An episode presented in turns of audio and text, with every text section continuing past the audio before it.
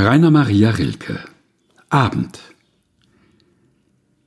Einsam hinterm letzten Haus geht die rote Sonne schlafen, und in ernste Schlussoktaven klingt des Tages Jubel aus.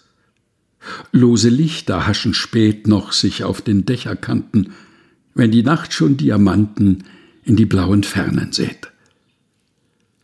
Rainer Maria Rilke Abend Gelesen von Helga Heinold